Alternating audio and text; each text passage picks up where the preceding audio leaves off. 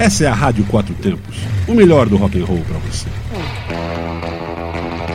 Entrevista Relâmpago na Quatro Tempos.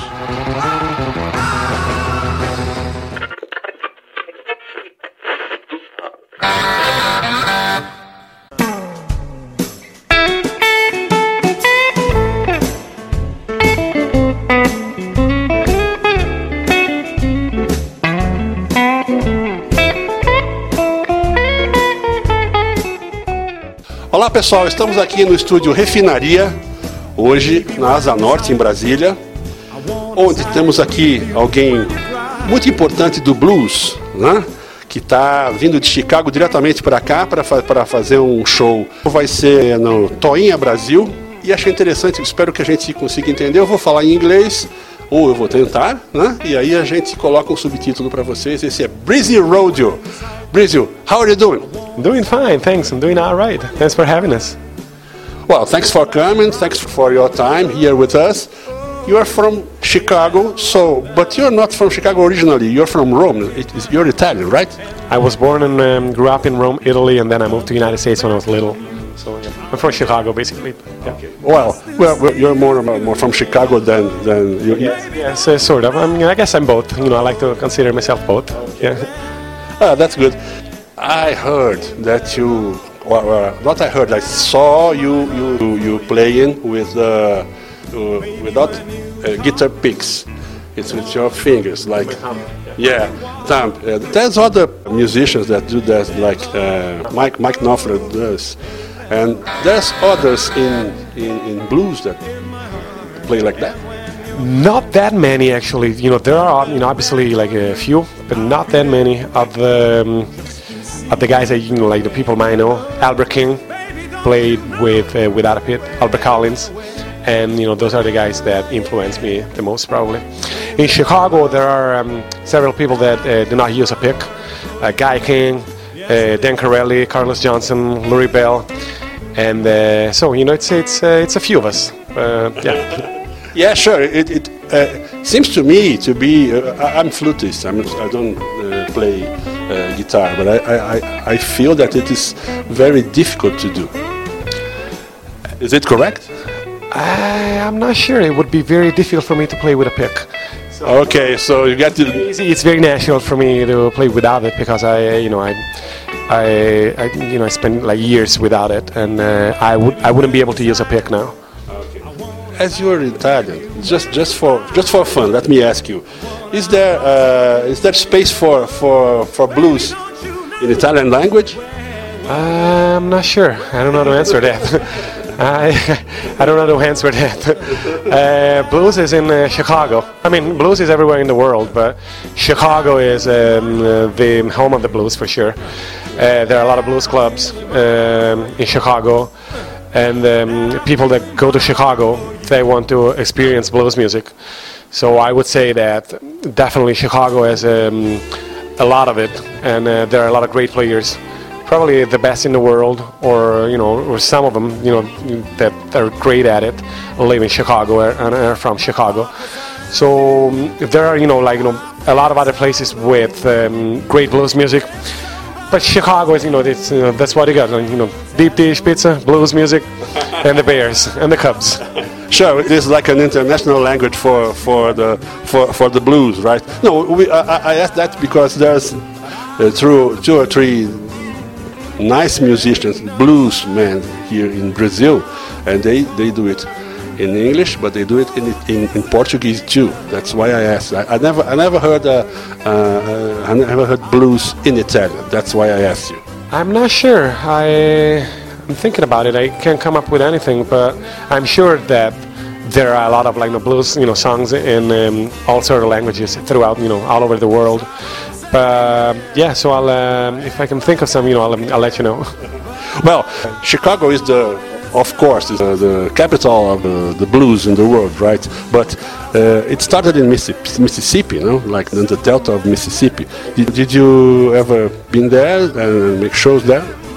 I did. I um, I played down south a couple of times, and uh, it's great. You know, it's uh, different vibes. You know, it's a very different atmosphere. The weather is much nicer. Uh, from Chicago for sure. You know, it's not that different. It's hotter. Yeah, it's definitely hotter. Um, different vibes. You know, uh, that's um, I would say the birthplace of like blues, like you know Delta blues, the you know the roots of the blues. But Chicago, I would say it's the um, birthplace of electric electrified blues. So you know, it's a, it's a nice combination to have like you know the the past and then you know the electrified years with all the greats like Buddy Guy, Junior Wells, and you know and so on, like you know, all the guys from Chicago, Howlin' Wolf, Muddy Waters. So although like you know they were not really from Chicago, but you know they made you know they made it famous in Chicago because they electrified the blues, and you know that's uh, the, they're they're now now icons of Chicago blues and Chicago. Well, yeah.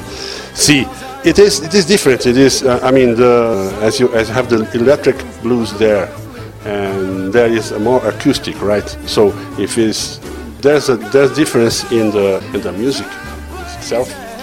Oh yeah, it's a it's, it's a different ball game. You know, although like you know the the root is the same, but you know the Delta blues is you know obviously like you know acoustic blues, probably like you know solo, like you know one or two guys like you know guitar and harmonica or piano and harmonica. And uh, electrified blues is a different ball game. There is a band behind there, loud amplifiers, harmonica, you know, loud guitars. I I like them both. Uh, obviously, but being you know being from you know Chicago and you know musically growing up in Chicago, I'll you know I'll pick like you know electric blues you know over Delta. Although like you know I do play a lot of solo, solo sax in uh, in Chicago, but uh, yeah you know they're um, they're similar but you know different at the same time. Well, uh, you, you you mentioned Buddy Guy. Buddy Guy is kind of your friend, right? You played a lot with with him, uh, and and he's a kind of monster of the blues, right? Say something about. Buddy Guy is yeah I um, I play at this club on a regular basis and I've been doing it for years and uh, every time I'm there he gets up on stage and you know sitting with us.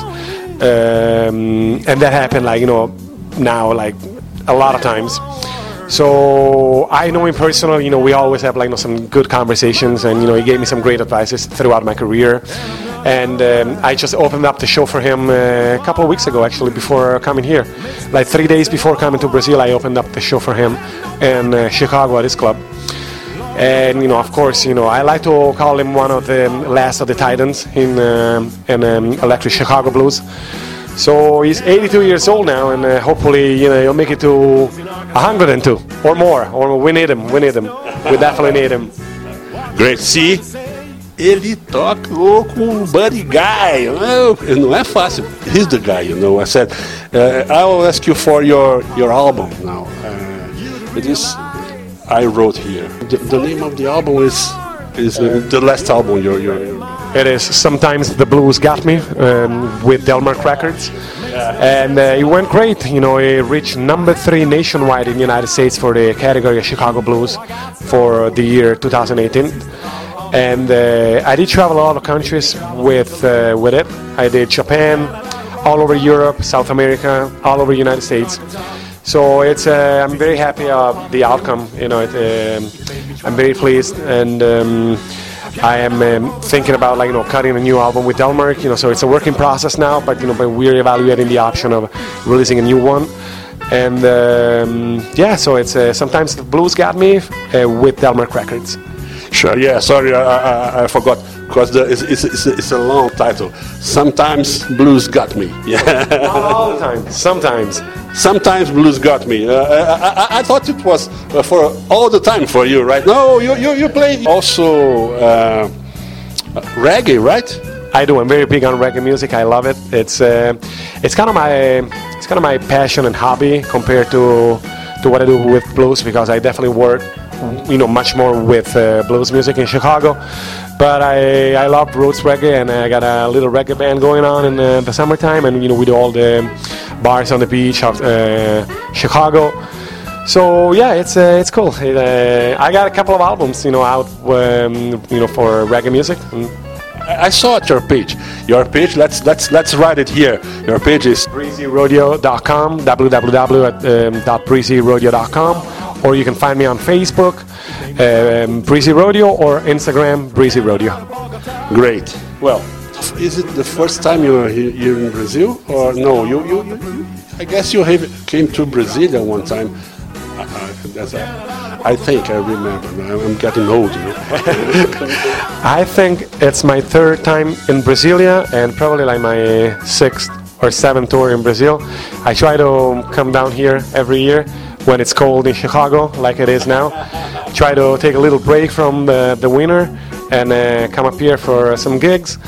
So yeah, I love it. I love Brazil very much, and I'm very happy and flattered to be back here again.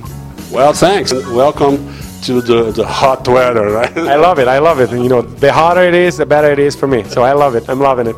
I'll ask you something just, just for fun too. That story of the Robert Johnson crossroads, no, uh, it is something, something like superstitious. Uh, makes he makes a pact with the, with the devil, and, and people talk about blues sometimes, saying, "Yeah, people of the blues makes the pact of the devil." How do you do do, do you think about it?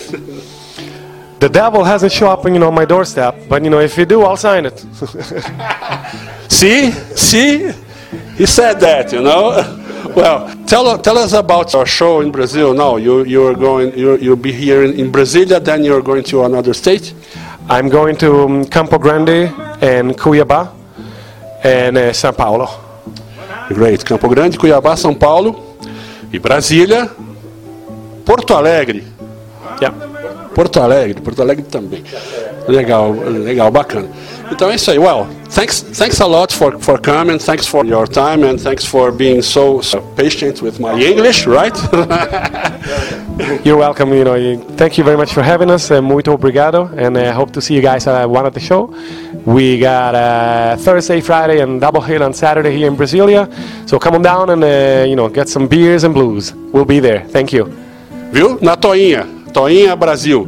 Venham não deixem de vir, porque vai valer a pena. Breezy Road é, é o cara. Obrigado. E essa é a Rádio Quatro Tempos, onde a música tem potência e torque. Thanks. Thank you. Thank you. Thanks a lot, guys. Thank you. Cheers, man. Early this morning, he knock upon my door. And I'll say, Hello, Satan. I believe it's time to go. Me and the devil are walking side by side. Me and the devil are walking side by side. I'm going to beat my woman until I get satisfied. Me and the devil are walking side by side. Me and the devil are walking side by side. I'm going to beat my woman until I get satisfied.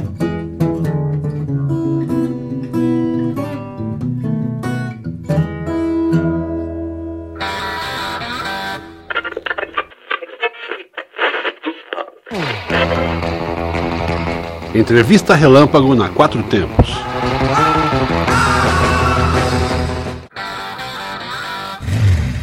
Essa é a Rádio Quatro Tempos, o melhor do rock and roll para você.